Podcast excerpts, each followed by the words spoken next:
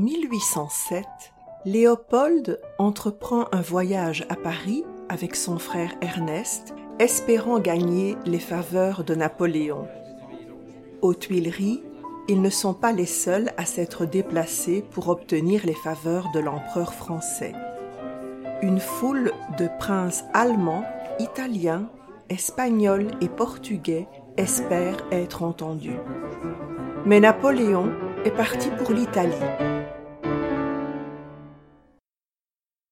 L'impératrice Joséphine, en l'absence de son mari, accepte une entrevue. Elle les reçoit en chambre. De lourdes soieries assorties aux rideaux surplombent le lit. Elle est assise derrière une table à écrire en acajou, sur laquelle repose un encrier en argent et un sous-main en cuir.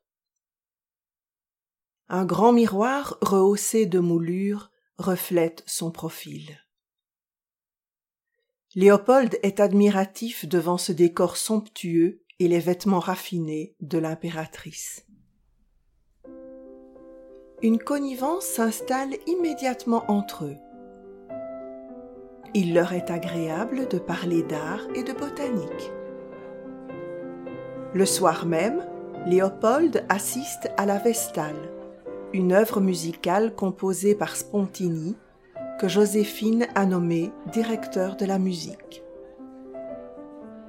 Léopold ne manque pas d'attirer tous les regards des demoiselles. Il est très beau et il le sait. Il savoure ce moment suspendu, loin de ses préoccupations politiques.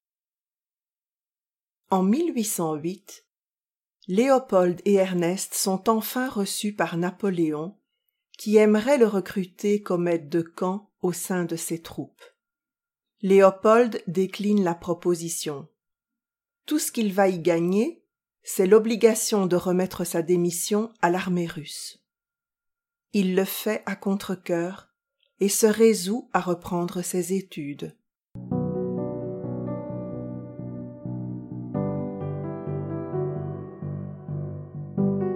Pendant deux ans, chaque matin, il rédige un journal, étudie les mathématiques et la politique.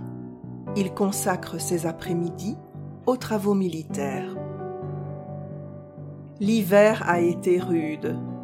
Le printemps glacial et humide a eu raison de sa santé.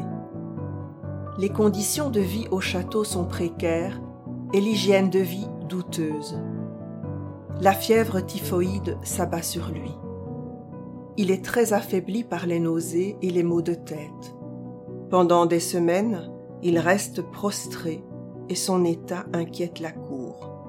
Sa mère, Augusta, malgré les recommandations du médecin, reste à son chevet. Elle éponge son front brûlant avec des cotons imbibés d'eau fraîche pour calmer ses délires. Heureusement, il sortira vainqueur de la maladie. En 1813, il réintègre les troupes du tsar. Pendant un an, Léopold multipliera ses exploits au front. Le 31 mars 1814, à Paris, il assiste à la défaite de Napoléon et à la restitution des territoires allemands. Il rentre au duché de Saxe-Cobourg la poitrine couverte de décorations qui honorent sa bravoure au combat.